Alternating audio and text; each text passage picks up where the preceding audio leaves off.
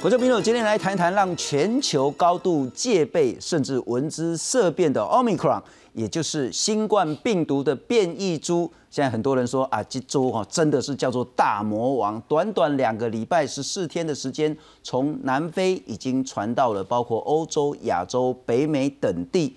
那现在呢，特别重要是台湾指挥中心今天决定要打第三剂。我们来看看。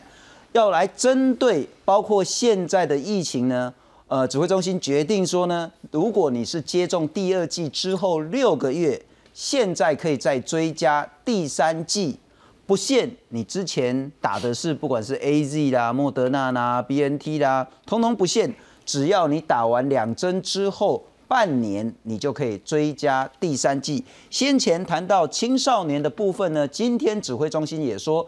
十二到十七岁的青少年，如果你先前接种没有严重不良反应的话呢，在间隔十二周以上，也可以打第二剂的 B N T 疫苗。这是台湾在疫苗政策今天有一个重大宣布。不过现在大家都高度的关心，甚至有一点紧张。Omicron 到底是什么？它的传染力真的是这么高吗？它真的是所谓的免疫逃脱，使得我们就算打了两针的疫苗之后？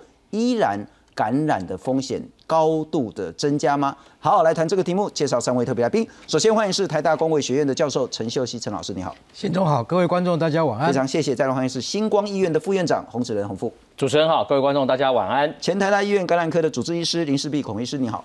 嗯，新春好，各位观众，大家好。不过在谈欧米克戎之前，我们先来看看台湾现在的疫苗政策很重要，因为呢，其实大家都在想说打两针到底够不够？指挥中心说呢，现在决定要打第三剂。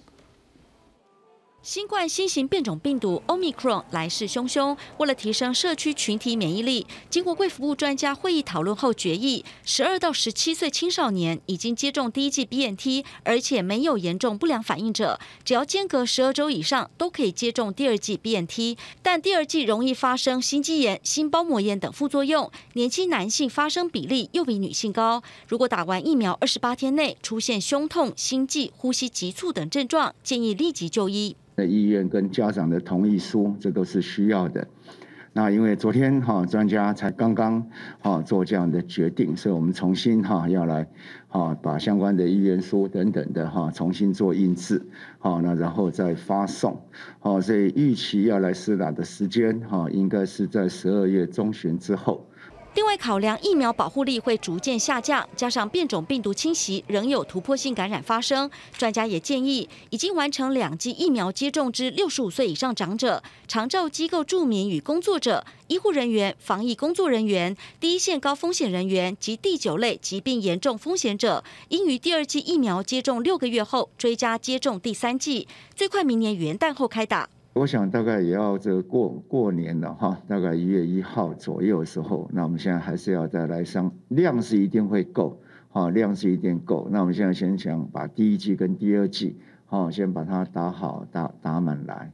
由于本土疫情趋缓，已经连续二十五天没有本土个案，第十六期疫苗预约状况不如预期。陈志忠引用新加坡资料指出，八十岁以上长者未打疫苗致死率两成二，重症率四成六，但是完整接种疫苗的长者致死率降到百分之二点五，重症率也降到百分之十二，显示完整接种疫苗者重症跟死亡都会大幅减少。呼吁民众尽快打疫苗。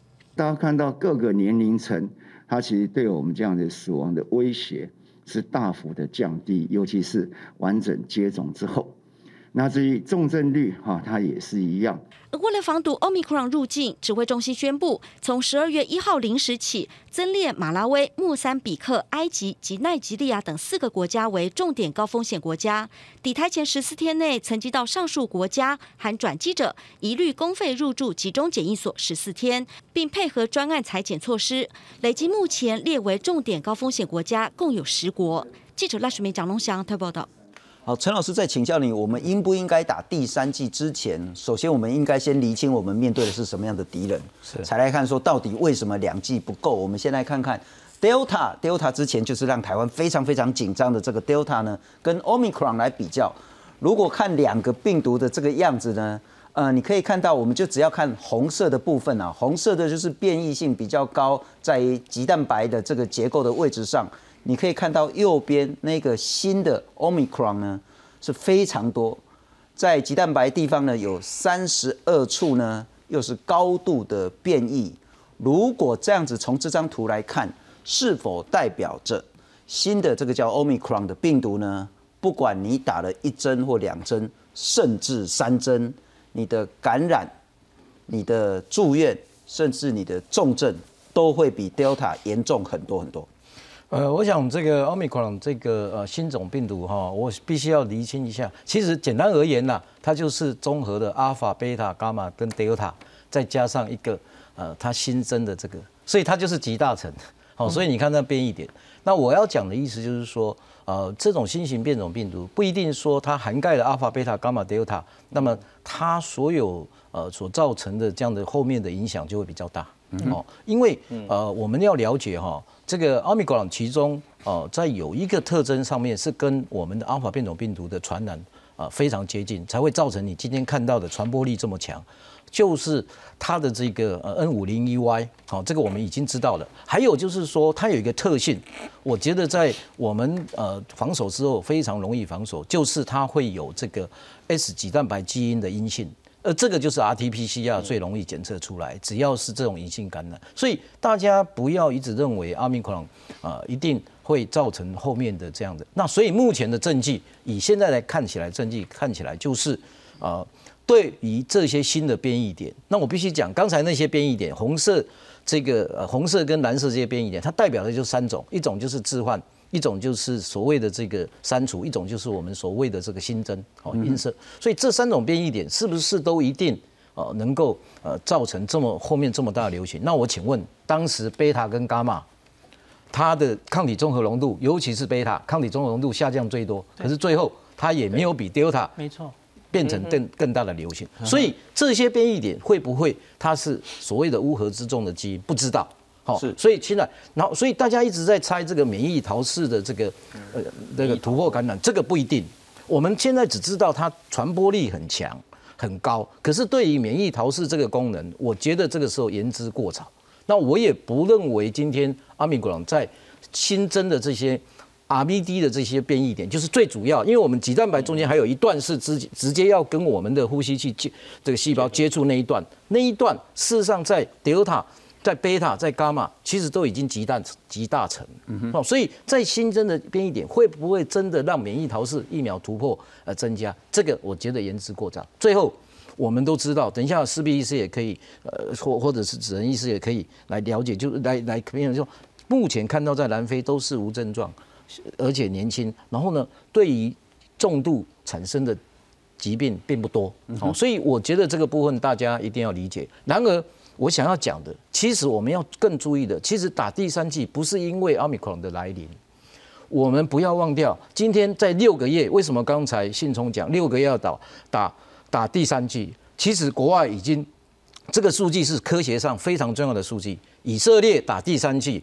英国、美国打像，为什么他们知道？各位，疫苗打的含盖率是有时间的观念的。每一个国家打八十 percent，三个月打八十 percent，跟六个月之内打八十 percent，它的动态是不一样的。所以二今年二月打的这些国家的所有打的人，来到八九月的时候已经超过六个月了。所以你看到疫情再起，那再加上他们 NPI 弄得不好，所以这个就是证明我们的疫苗在六个月中间，不管辉瑞，不管莫德拉。或 A 利，我们觉得这是受到挑战，所以所以 WHO、美国、欧洲都知道六个月，所以才会有刚才我们看到六个月。所以我们现在最重要的，除了我们面对奥密克戎病毒，我们对于仍然存在的 Delta 病毒，我们一定要想，当时我们最早打的第一类的医护人员，我们当时打的最容易、最脆弱的那一些这个老的族群，以及这个有慢性病，那些最早打的已经经过六个月的，要赶快打第三剂，这才是重点。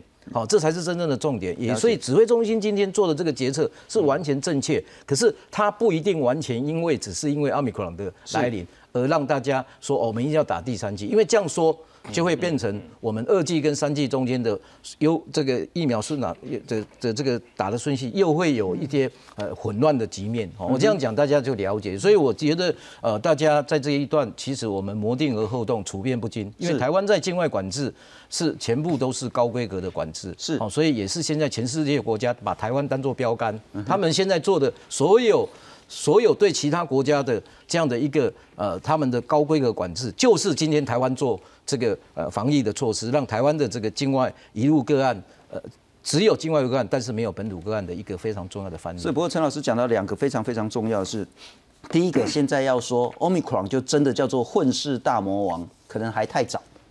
那他不一定说是真的这么厉害，但也可能是这么厉害。但是因为毕竟也只有两个礼拜的资料，我们还没有看到说不管是传染力，不管是重症，不管是死亡有极大的变化，这是一个。但如果 Omicron 不是那么的厉害，我们还是得打第三剂，因为重点不在于说我们只是要针对 Omicron，而是在针对说你打了两剂之后呢，那个免疫的效果会随时间递减，所以必须再把它补强。但我再请教一下副院长了哈。刚刚谈到说这样子一个在不同位置的那个鸡蛋白有三十二处的变异这件事情，也许我们再来看看下一章也会更清楚一点点。刚刚谈到三十二个鸡蛋白处呢，有三十二个突变，可是另外呢，新变异株在受体结合也有十个突变。我这样子举例比较清楚一点点。洪副院长，您今天是穿西装，我当然认识你。你明天穿个 polo 衫，我也认识你。嗯。就很像说，我打了两针的疫苗之后，你病毒如果只是稍微改变，我就会启动我的免疫反应。但这个 Omicron 是不是本来是洪副院长，现在完全变装易容，换了一个人，然后我完全认不出来了？应应该不是这个样子了哈。我想哈，我们这次上星期五哈，大家会突然间在周末之间股市哈闻声全世界大跌哈，事实上是因为。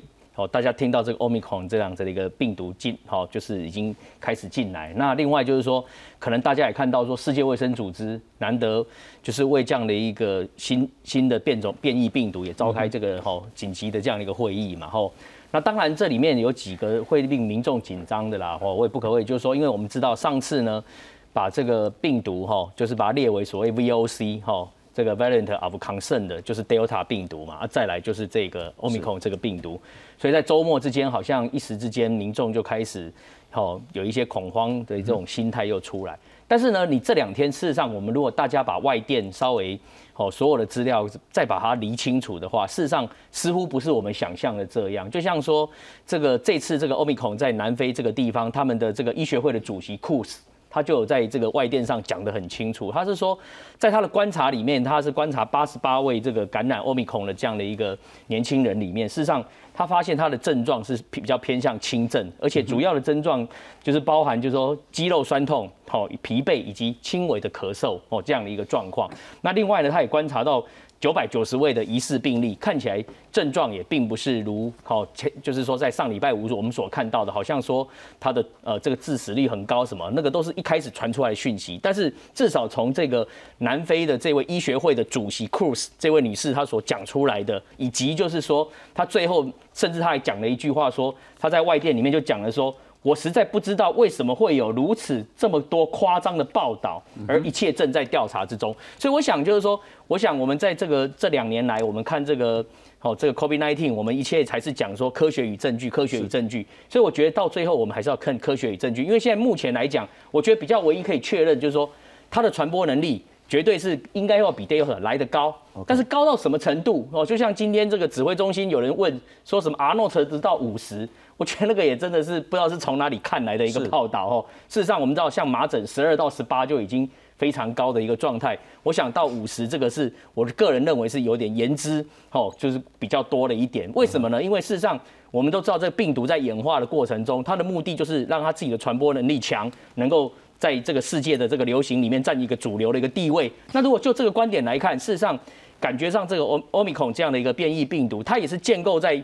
Delta 跟之前的几个变异株的一个基础上，那显然如果说它的这个传播能力又比过去来的稍微再高一点，可是看起来它的症状到目前是这样的一个好比较属于轻症的一个状态，但是到底它的致死率如何，它的重症率如何，以及它的流行病学的这个调查它的病毒的这个变化量是如何？我觉得这个真的，我们是不是在给这个全世界的科学家一点的一个时间？因为这三四个礼拜，很多资讯就会出来了，我们就知会知道说到底有哪些讯息我们可能要去注意的，或者我们可能就是不需要再过度的去担心的这样一件事情。从后续的很多科学与证据，我想陆陆续续都会再出来。不过大概几个重要讯息，一个是确实它变异数很多，是那需要小心。对。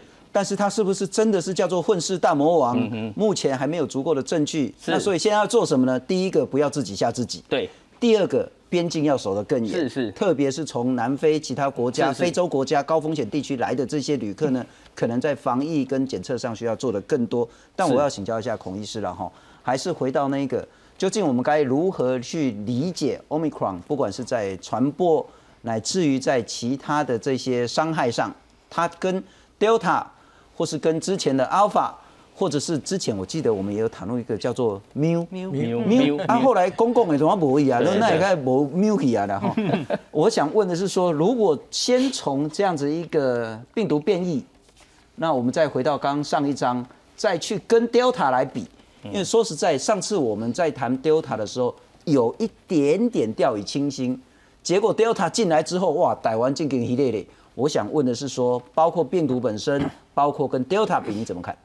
信聪，我要首先说哈，每次谈论某一个变种病毒，要说它厉不厉害，一定要回到三个最基本的问题：一个就是它到底传染力是不是比较高；第二个，它会不会比较容易重症；是第三个，它对于疫苗现有的单株抗体检测会不会有影响？那我们三个很快的来回一下哈。我觉得为什么 WHO 会从南非发现这个病毒株？十四天，他就把它提升到最严重的 VOC。他的确是看到了他担心的两件事。第一个就是我们刚刚一开始说的，它突变实在太多了，是，而且在重要的肌蛋白上有三十二个突变。当然，有些是之前出现过，有些是根本我们还不知道影响是怎么样的，所以它是一个未知的状态。这里他们有未知的担心。第二个就是他真的在这两个礼拜内，我觉得其实也是幸好是南非吧。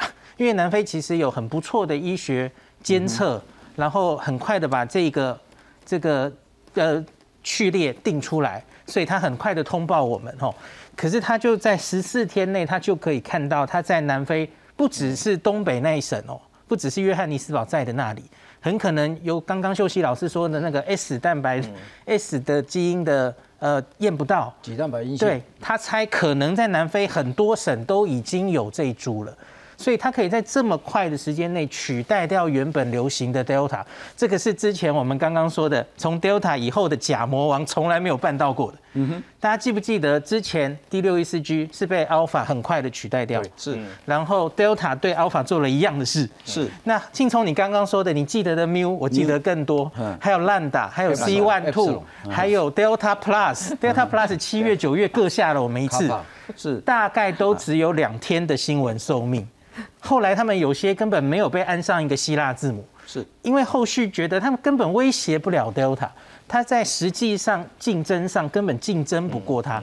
那可是这一株我觉得比较麻烦的是，它真的在南非已经很初步的看到，它可以在短期间内取代掉了 Delta，它有竞争优势，因此它绝对是重要的。这是 WHO 把它弄成 VOC 的原因。那可是我觉得刚刚那个。老师们也讲的很对哈，哎，有人在说，哎，是不是看到初步觉得都是轻症？那我个人其实也是非常希望哈，假如这个病毒它可以虽然传播力比较高，是，哎，可是假如它变成比较不容易重症的话，这其实是它走向流感化、轻症化的第一步。我觉得通常我们在历史上看到病毒的确会这样走，那可是我也要当一个乌鸦了哈，因为目前我们看到案例真的还太少。是，像也许最早上礼拜其实才七十七例嘛，后来顶多一百例哦。那所以他说多半是在学校里，在年轻人看到，那这些人多半是轻症，其实是废话，因为年轻人你即使是 Delta 是，大概也多半是轻症，所以我觉得我们现在下这样的结论可能还太早，我们应该要多有一点耐心。不管乐观或悲观都太早。没错，我再请教一下孔医师了哈，所谓的免疫逃脱是是。呃，刚刚您谈到要看一个病毒是不是混世大魔王三点，嗯，第一点呢，感染力会不会变强？对。第二个，所谓的重症死亡率会不会变严重？对？第三个，打疫苗。疫苗到底有没有用？没错。请问，如果是他这样变，打疫苗，不管是一针两针，到底有用没用？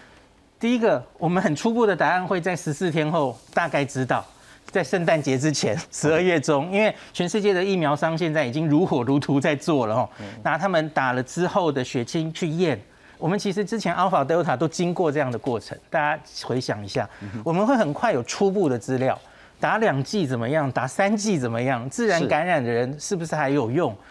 呃，多半现在的专家是猜测，可能会看到一定程度的免疫逃逸，就是中和抗体会降低。有人会比较悲观说，也许会跟贝塔至少差不多，可是那个是学理上的猜测，因为他看到他有类似他的这个突变的变化。那可是当然，实际上要怎么样，真的是要做出来才知道。但如果刚刚我们看那两个图了哈，嗯确实它在鸡蛋白变异处比 Delta 多蛮多的。对，已经可能是改头换面。我们那时候就在讲说不管是你打 A G 啊，或是莫德纳，其实那本来设计是对阿尔法嘛哈。对那后来遇到 Delta 呃，可能在对武汉，对武汉，呃对对那个防护力会下降。对对，那遇到这个会不会下的更多？呃，真的是要做了才知道。我稍微补充一下了哈，刚才呃讲，其实呃我刚才为什么讲它是阿尔法、贝塔、伽马、德尔塔？你看哦，德尔塔、德尔塔、贝塔、伽马所拥有的四一七、四八四、四七八，全部都它它都有有有哦，这个就是它为什么 VOC。但是我们也可以从这边判断，经过这么多次的疫苗改良、混打的经验，就是在针对疫苗逃失，所以。我认为三十二个点里面，刚才是十个变异点，其实应该是十五个变异点在 RBD 位置。我认为我们也看过那十五个变异点，除了这些重要的变异点，那几个变异点会不会真的就添加这么多的疫苗逃逃脱？我们非常非常非常的怀疑。是哦，那我我我我首先要呃跟信中再 share 一下，其实台湾不是败在 Delta，对，好、台湾当时的流行是阿尔法，是阿尔法对所以 D 六一世纪叫阿尔法，就好像现在我们看到的，他们看到 Omicron 的问题都是一样的是是是，所以所以其实 Delta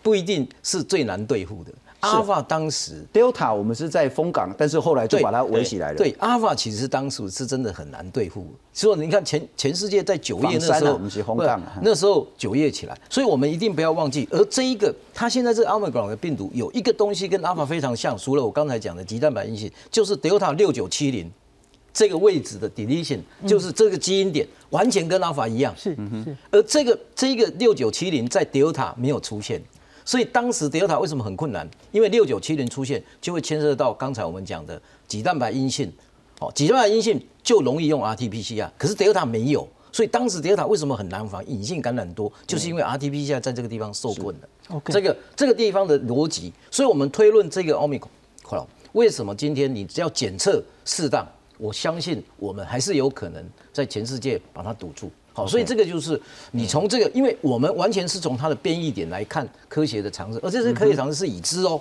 ，Delta 六九七零是已知哦，哦，所以已知的东西，只要你知道这个东西的防疫，所以为什么边境防疫在这些国家里面，我不赞成锁国。我觉得他们应该是好好去 target，好好把 testing 加强。其实全世界国家在最近，你看到为什么疫情再起，NPI 解开太快，testing 事实上都在 declining。为什么？因为大家松懈，打了疫苗。所以这些都是造成我们今天我们看到的。其实它之所以会传染力很高，也可能被你这些松懈的防疫措施所影响。所以在这个逻辑还没有弄得很清楚之前是，怎么能够下这个结论说它一定会引起疫苗突破性感染，像 Delta 这样？就刚才孔医师讲的，我想这个部分大家真的不要太恐慌这件事情，完全让科学以及防疫措施这两个之间的评估来价取这一支病毒是不是真的，我如同我们想象中，它多了。这十五个变异点，其实那最主要那三四个变异点最主要，再多了这些变异点，是不是真的就一定能够呃影响？就像刚才讲昙花一现的这些啊、这些基因啊、这些所谓的这个新型变种病毒是一样的，所以大家真的不要太紧张。不过还是一个重要了，要注意，要小心，但是不用自己吓自己。我们再来看看 Omicron 是不是真的是叫做大魔王？这个编号叫 B 一一五二九，最早是在南非发现的，但是两个礼拜呢，个案就快速的增加，取代 Delta 成为当地的主流病毒株。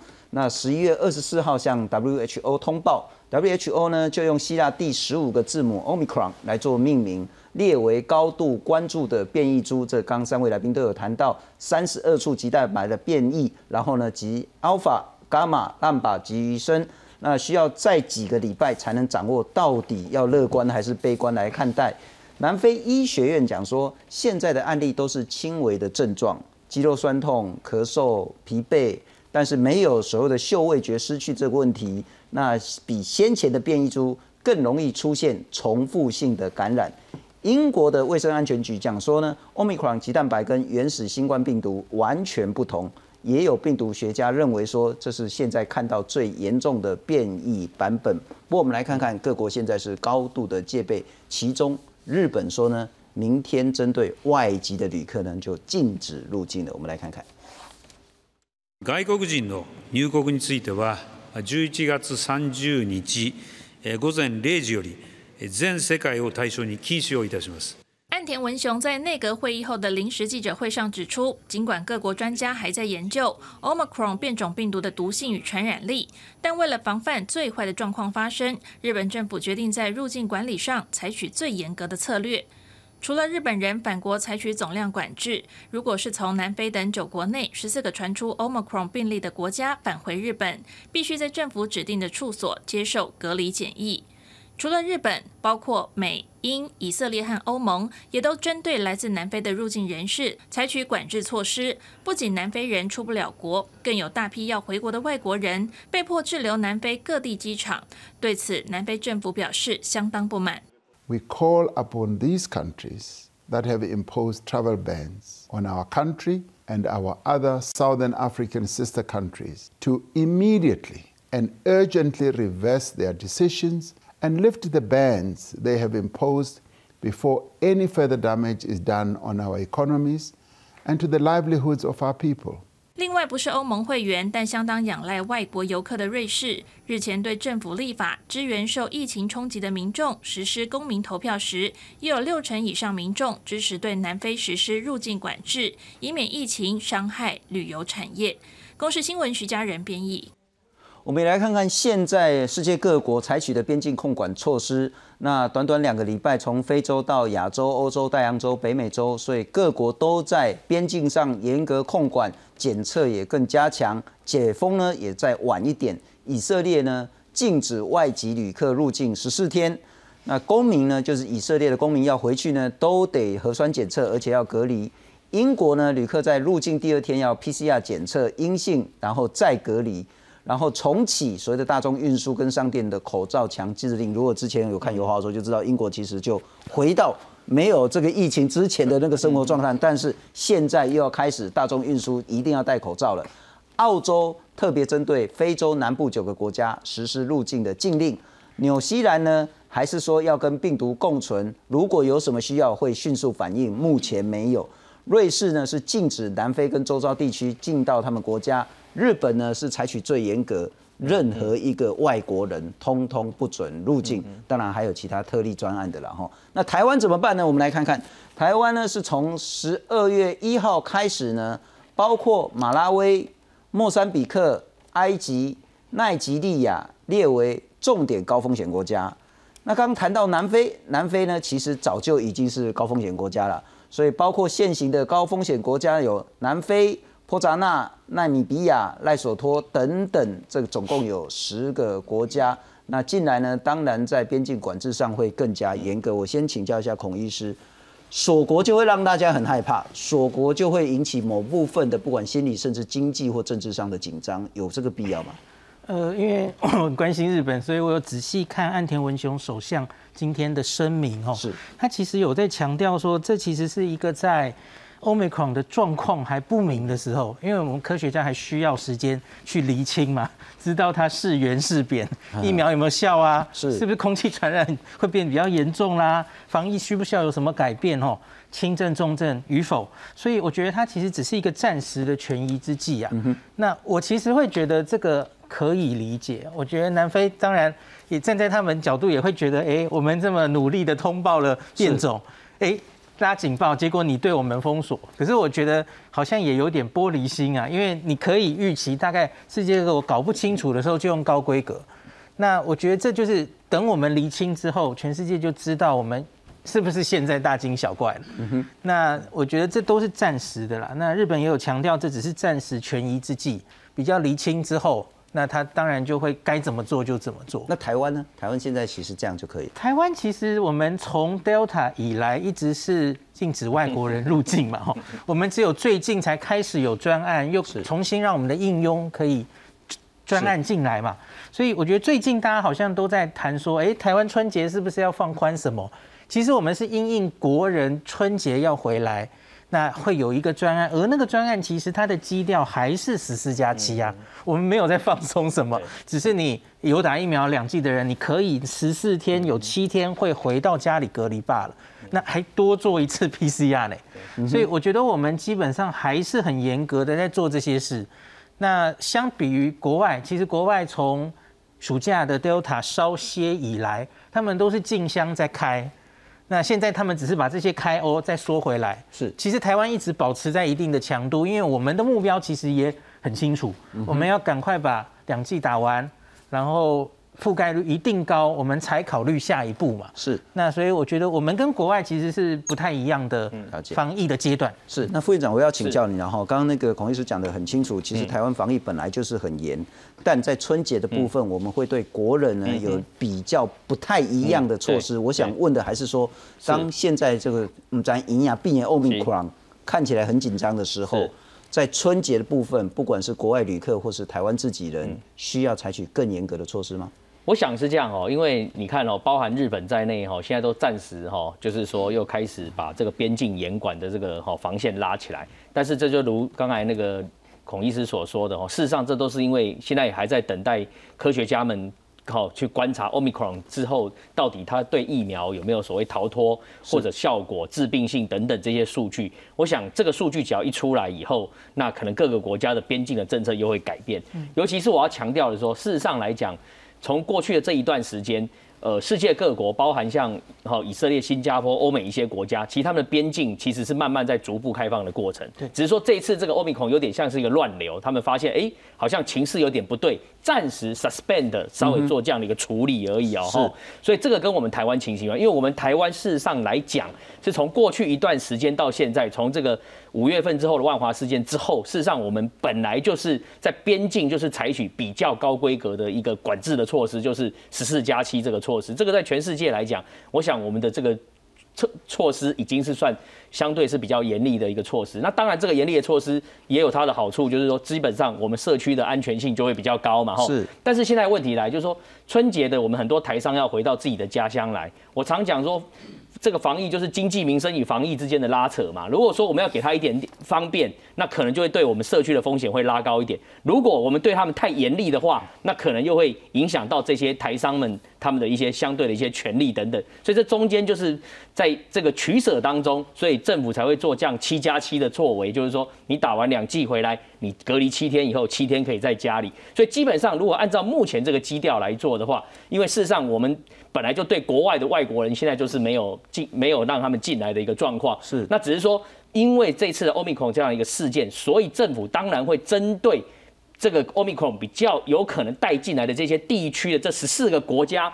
再把他们升高一个强度，把他们在集中检疫所，这样大家会更放心嘛？因为如果说你让他可以在旅馆，也可以在集中检疫所，担心旅馆会有破口的产生嘛，对不对？所以针对这十四个国家有这样的一个措施，这也是一个暂时性的，也在观察说到底这个 Omicron 这个变异到底对全世界来讲会有什么样的影响？而且我有一点可能要提出来，就是说，其实大家都说这次是从南非先观察到这个状况。其实大家有没有去想到说，会不会这个病毒其实不一定是从南非开始的？哦？因为南非事实上它有在，它疫苗的比例是不高，是打二十七点多帕，可是它附近的国家好像打的更少。是，是不是有没有可能是在别的国家，他们临近的这个南哈，就是南非的那附近那几个国家，他们才开始这个变异的病毒？不知道，只是说因为南非的科学家他们发现了这件事情，而且向世界卫生组织通报，我们大家才知道有这个事情，奥密克戎这个病毒的一个发生。然后，所以我想。为什么南非的政府会有点觉得不开心的原因，就是说，事实上来讲，我们应该是奖励他们的通报的这样的一个策略。可是因为通报也造成他们的国民在出国上面来讲，受到全世界短暂性的一个，也不是抵制啊，就是你不能入境。这当然对他们的经济跟民生也会产生很大的影响。然后，所以我就常说，这防疫就是经济民生与防疫之间的一个拉扯。然后，就目前台湾来看。我们只要严守哦，我们目前边境这个策略的话，那另外就是说，在这段时间，我们赶快就是像长者哦，还有一些人还没有打疫苗，二十几 percent 的人，赶快要去打。好，那我们赶快把疫苗的覆盖率在这段时间赶快再往上拉升，我觉得这才是民众现在可以做的事情。是这样。那陈老师，我要请教你，然后其实这两天那全世界都在关心这个奥密克戎的时候，昨天也有很多媒体记者去跑去问你说啊，陈老师、曹老师怎么办？台湾整个这个不管是防疫啊，或者是边境啊，或者是疫苗政策，要不要怎么怎么调整？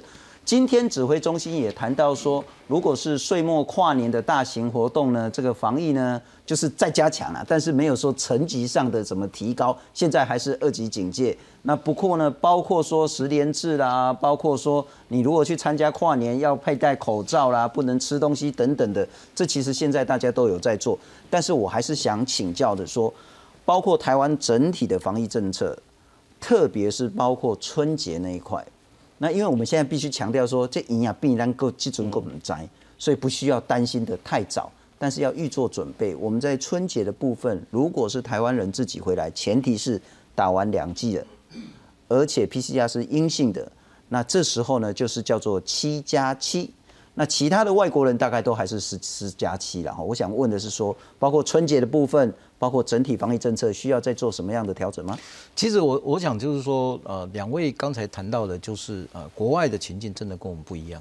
其实国外现在在做的就是我们过去这一年半台湾的努力，所以台湾现在的高规格防疫被国外在奥密克戎面对未确定的时候所采取的措施，所以我们其实政策就像孔毅这样，不需要太多的转变。哦，但是这个地方遇到我们突然在。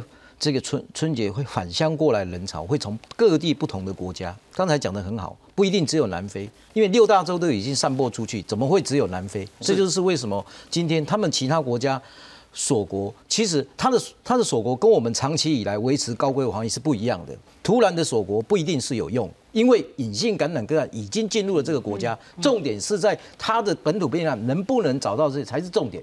锁国只是一个暂时的这样一个措施，所以不一定有用。而台湾在面对这个岁末，最重要做几件事情。现在我们目前在十四加七跟七加七这个政策情况之下，我们一定要把基因系列定位的效率提高。因为在十四加七或者是在七中间，万一在基因系列定位找到奥密克戎。我们就要把它提升到十四加七的规格。很抱歉，因为我们面对不管今天有打疫苗没打疫苗，只要是在基因系列定位找到我们是奥密克戎，因为它的不确定性，因为它可能的高传染力，我们就必须把它提升到从十四、从十加四或者七加七提升到十四加七的这种高规格。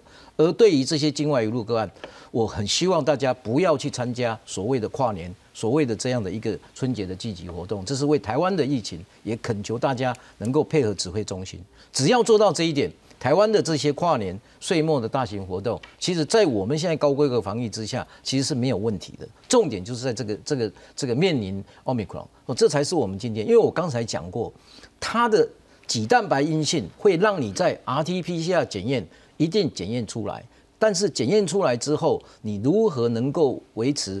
指挥中心所规定的这些防疫规定，包括自主健康管理，一定要遵守规定。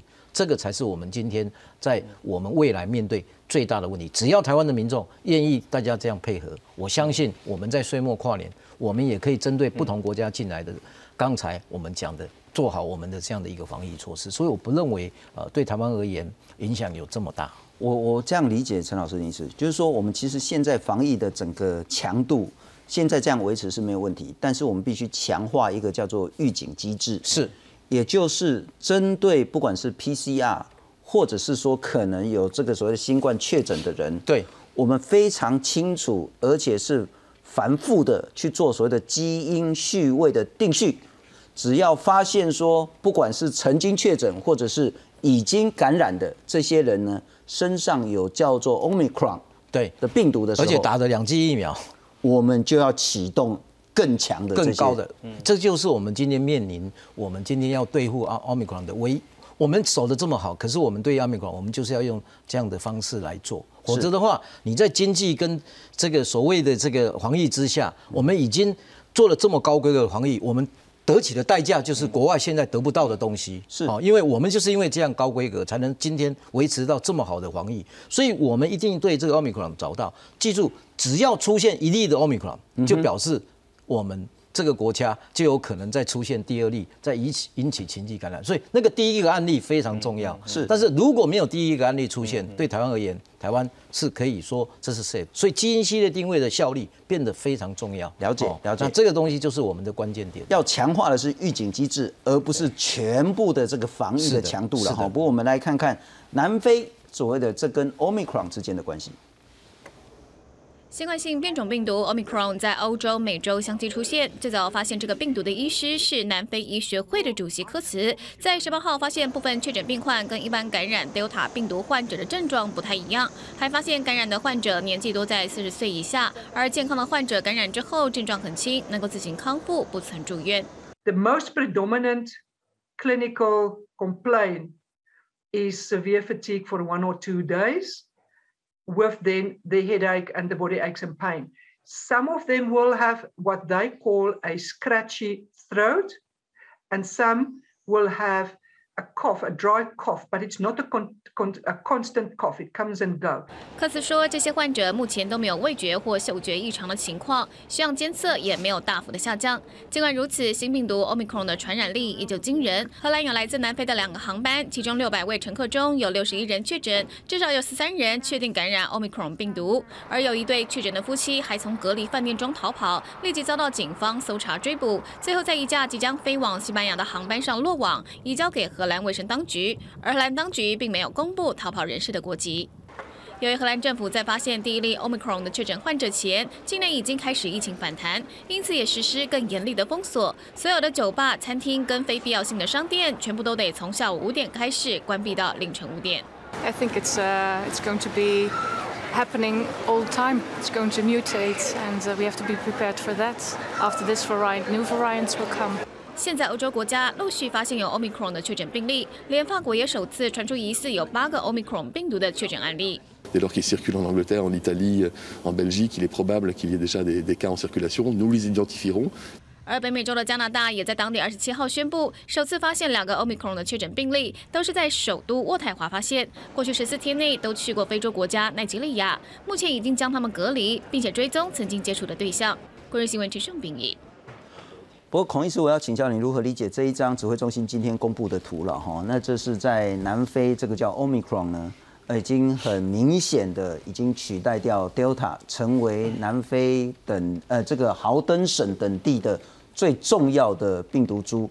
你如果看到这个绿色的是 Delta，那灰色的其实短暂一点时间呢是 Alpha，Delta 是红色。啊，其实看起来那个比例是最多，不过你可以看到蓝色就是所谓的 Omicron 呢，它其实现在看起来是来势汹汹。为什么会这么短的时间？那这牵涉到其实还有一个很重要的是疫苗施打率。如果我们来看看台湾的部分，我们该如何理解台湾现在的防御的能力有多少？台湾现在第一季呢打了百分之七十七点七的人，第二季呢打了五十四。看起来说不错，也还可以，但是你到七成八成还是有蛮多的一段距离。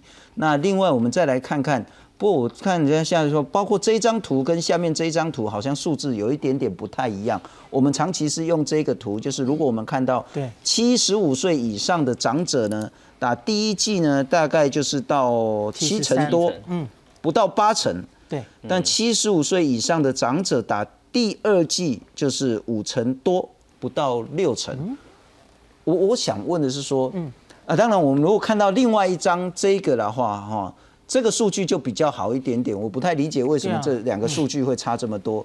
如果是这一张表的话呢，七十五岁以上打第二剂是六成五，那总之呢，两个表大概就是五成六成左右了。我我还是想请教你的是，呃，如果从南非再看回来台湾的疫苗施打率，我们的防卫能力如何？呃，南非其实是整个非洲啊，整个非洲疫苗其实都打得不太好。其实有蛮多因素的，多半比较贫穷的国家大概是连疫苗供应都有问题。那有钱的国家竞相在那边订第三剂加强针哦，然后哎，你看我们 COVAX 多久没有拿到疫苗了？你就知道 WHO 其实它到货率就后来也是没有办法哦。那这南非已经算是在非洲是医学比较进步的国家，那可是他打的也不太好。刚刚休息老师有说嘛，哈，我记得应该是至少一季是三成上下，打的很差哦，哈。那可是他们一样，他们也是从年龄高。然后往下打，那他们的年轻人当然是打的特别低的一个族群嘛，哈，所以我看前几天何美香老师有说，目前看到多半是没打疫苗的年轻人，所以他也间接猜测，哎，所以所以是好像疫苗多少还是有保护效用了，这是其中一个观察。是，那他们因为疫苗保护其实还很低，那到底假如他们疫苗可以打得比较高，会不会这次这个呃？奥密克戎的疫情就不会那么严重，我觉得很难说，因为他们其实覆盖率实在太低了。了解，就跟我们也许半年前 就根本还没上来的时候了。好，那既然是这样，我想请教，不管奥密克戎是所谓的混世大魔王，嗯嗯，还是一个骗人的假魔王，是，无论如何，台湾现在第二季的施打率，乃至于是不是真的要鼓励所有的人都去打第三季？是，啊。关于 Omicron 那边，我觉得就真的还是要看十四天后初步的结果。可是我自己预期应该就是我刚刚有说，它应该多少会有一些免疫逃逸。可是我们到目前为止看的所有变种株，几乎就是把这个综合抗体再打高的话，哎，它就可以克服掉那一个它的免疫逃逸性哈。嗯哼，对。连贝塔，然后连像我看前几天施信如老师有举举例哦，像在哥伦比亚的那个 Mu 突变，Mu 其实也有不错的。蛮严重的免疫逃逸，可是 Mu 呢，它到目前为止，它还是只受限在那里哥伦比亚局部的一个国家的传染，它没有散出来。是，所以即使它真的有这种免疫逃逸，然后它在局部国家可以造成大型传染，它也不一定可以真的散到全世界去，变成真正的大魔王。因为你看贝塔、伽马也没有散到全世界嘛，吼。那所以我觉得真的是看下去才知道。那我们的这个第三季啊，我自己有一个意见哈，因为你看左下角它的注，今天其实没有特别提到这里哈。他说目前各国对于加强剂的接种厂牌还没有明确建议。嗯哼。可是我个人觉得这句话很怪，因为其实明明就有明确建议，因为全世界因为大概这一个月我都在关心这件事然后。所有欧美的先进国家，包括然后连日本都已经开始推出他们的加强针计划。那多半的国家都是以 n r n a 疫苗为主。那连 A Z 哦，英国国产疫苗是 A Z，一半人以上都打 A Z。可是他们九月推出的加强针计划也是以 n r n a 为主，然后 A Z 是摆在后面哦。假如你对 n r n a 有过敏，有什么样的反应不适合打？那他说，那你才打 A Z A Z A Z 三剂 A Z。那他们有说为什么他们会这样决定哦？因为英国自己有做混打研究。嗯，那那个叶医师有跟大家分享过，那叫 Covid Boost。是，好，很可惜的是这个研究哈，到目前为止还没有正式公布。可是他们就说，我们基于这个研究哈，那我相信应该就是 B N T 打出来，哎，抗体不错，那不良反应也可以接受。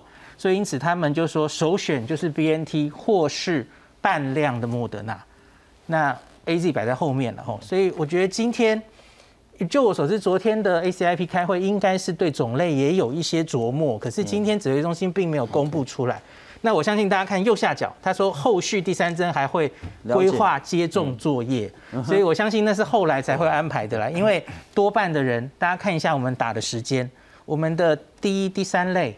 然后刚刚老师说的六十几岁哈，是。大概是在今年的一到三月左右会满六个月，那其他的人多半都是这两个月才打起来第二季嘛，冲第二季，是。他大概会落在明年三月以后，所以我觉得指挥中心故意不讲种类，其实是因为我们还要考虑当时我们手上会有什么疫苗。那我这样理解就是说，就算要打第三季，那些人可能也是要在一两个月之后才会有这个需求。对。那我们就必须在这一两个月看其他国家跟台湾自己的情形，再来思考是不是要做一个重大的决定。是因为通常在明年一月的时候要打第三季，通常都是两季都是 A Z 的啦。对，因为 A Z 先来嘛。医护人员。那这些人是不是第三季还要再打 A Z？恐怕我们就必须要保留，因为也许在这一个月有重大的资讯。没有，应该是这样讲哈，A Z A Z 的哈，第三季一定是 mRNA 疫苗，这个应该是全世界应该是很清楚，而且它那个综合抗体上来的。好效价的没到第三季再开是蛮明确，那个是很明确，应该是这个议题来讲，应该是很清楚 A Z A Z 的。然后我是这样，不过我稍微是。说，这对这个只能讲的一定是对的了哈。这个是，不过我稍微讲一下说，其实这一个有一个因素我们要考虑，就是精准计算次世代疫苗来的时间。对了，OK，因为第三季有可能我们要达到最好的就是次世代，次世代，所以太早先决定这个，有些时候。让它滚动式修正的这个，对，这个的的那个那个那个弹弹性就失掉，所以我绝对赞成呃，这个洪子仁子仁医师跟这个这孔医师讲的，就是说这个大概都了解，一定是打 mRNA 疫苗，这个没有问题。但是次世代疫苗是我们要精算，有没有替国民打到最好的疫苗？嗯，因为现在 A D 嗯这个 mRNA 都在都在做第四次世代疫苗，没错，所以为什么今天？疫苗的充这个供供应量不会不会不充足，所以我也很纳闷为什么今天南非没有，所以这个就是我觉得我们要精算，这叫精准疫苗注射，所以我才讲说我们要精算哪个年龄层哪个地方要打第三剂，而不要一昧的就马上就打，因为我们要等到明年三月啊，对。不对？所以所以你看今天指挥中心事实上他还他只有讲说第三季要准备这个计划，是是是，但是他也是说，但是他还没有讲什么时候开打啊，没 错没错，但是这个就表示都他们跟这个老师。是讲考量的应该是有相同的地方，但是这里面有一个起码就是说大家要有一个 understanding，就是说不管怎么样，如果在追这第三季，不一定是全国所有人都大家一起需要来打，我觉得还是要有一个顺位的，尤其是面对如果说不管哦欧欧米康之后以后的变化怎么样，包含所谓的医护人员，包含所谓的机师，都是未来我觉得国家 ACIP 在考虑第三季的时候要优先，因为。这些人就是第一线会先接触到病毒的这一群人，这群人一定要优先把这个防护墙把它挡起来。好，那另外就刚才我补充讲一下，就是说。这个 Delta 病毒，事实上，我们今年大家如果有印象，九月份幼儿园事件，事实上群聚就有三十三位。好，Delta 大家觉得很可怕，可是毕竟它没有进入到我们台湾社区，造成大规模感感染，对不对？所以这里面就告诉我们很重要一件事情：为什么幼儿园事件能够被发生？我还是要提醒大家一下，就是那个幼稚园的老师到那个医院去，因为需要做 PCR 的检测，我们早一点早期的发现这个指标个案出来。是，所以我还是要强调刚才秀熙老师讲的没有错。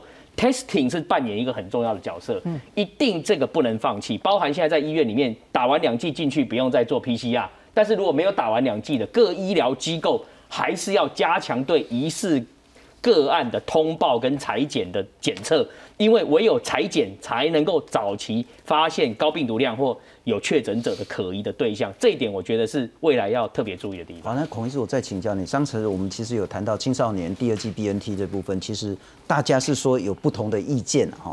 那有一个高度共识是说，是不是等到英国圣诞节那份报告出来，我们再来决定？不过现在很显然，指挥中心就说，好，青少年第二针应该要打下去，应该吗？有点可惜，因为再等一下那个报告可能就出来了。因为英国到现在，他只对于十六、十七岁决定，哎，正好就是十二周，是决定还是要打了。他他好像是上礼拜公布的吧？哦，原来他也是规定一季而已。那你知道，十六、十七岁本来就是心肌炎发生最高的一个年纪，可是英国等了观察够了，吼，他觉得国际的资料看起来，哎，我们十二周稍微延后一点打。有一些资料显示，哈，延后打那个不良反应的比例会降低。其实我们这次台大的 A Z 混莫德纳也有看到这样的现象嘛，吼，四周跟八周的差别。那所以呢，然后他们又觉得这个发生多半都是轻症，如如同我们一直跟大家分析的心肌炎，哈，那美国声称没有一例是因为心肌炎死亡的，所以他们觉得还是利大于弊。可是这是英国啊。英国用他们的数字证明了利大于弊。英国毕竟每天还是几万例小小朋友、年轻人还是在感染。可是我们的利弊得失是什么？我觉得我们还是有必要跟国人用数字来呈现出来。是因为我相信昨天的 ACIP 里面讨论一定都有讨论，只是像我们就是这些会议就没有把 怎么达到这个结论的。告诉大家，最后就是一句话，我觉得会有点可惜。陈老师，青少年第二季其实在先前有不同的讨论，而指挥中心也一度暂缓。那这个政策你的看法？其实这个政策真的是在我们疫情很低的国家，大家的考量是非常非常的困难的。哦，因为其实老实讲啦，其实你今天真的来讲这个事情啊，意见几乎是一半一半。嗯，哦，因为因为因为我们面对跟国外不一样，所以大家才会想说十二十七岁是不是稍微再观察一下。可是我认为，呃，今天我在接种二两剂 BNT 疫苗的时候，我也很赞成。其实我们本来也是觉得说稍微再观察一阵子，不过就是说，第一个当然是 Omicron 的来临，因为他年轻人会带你带带来你会。会觉得第二个，我觉得蛮重要，就是跨年跟春节返乡这些年轻人参加，所以也会让决策者在这个地方会高度的觉得，就是说这个会不会注入一个在不确定中间所产生的这个感染中间所唤起的代价。当然，心肌炎大家都知道，第二季打出来就比较多，所以这个部分的考量之下，我相信他有做的。有不前面如果没有不良反应的这个十二到十七岁，所以他已经有在暗示大家，就是说，呃，我们的临床评估真的要做得好，对于心肌炎，然后尽量能够找到那那些人不会发生副作用。那我在此也跟大家强调，确实拜托大家打完这个呃这个莫德拉疫苗，青少年千万不要在一个月里面做剧烈运动，这些过去我我想孔医师过去也讲过，那这样子东西我们才能够保障是这个大家在利大于弊情况之下。台湾面对未来的疫情可以控制，是，谢谢你收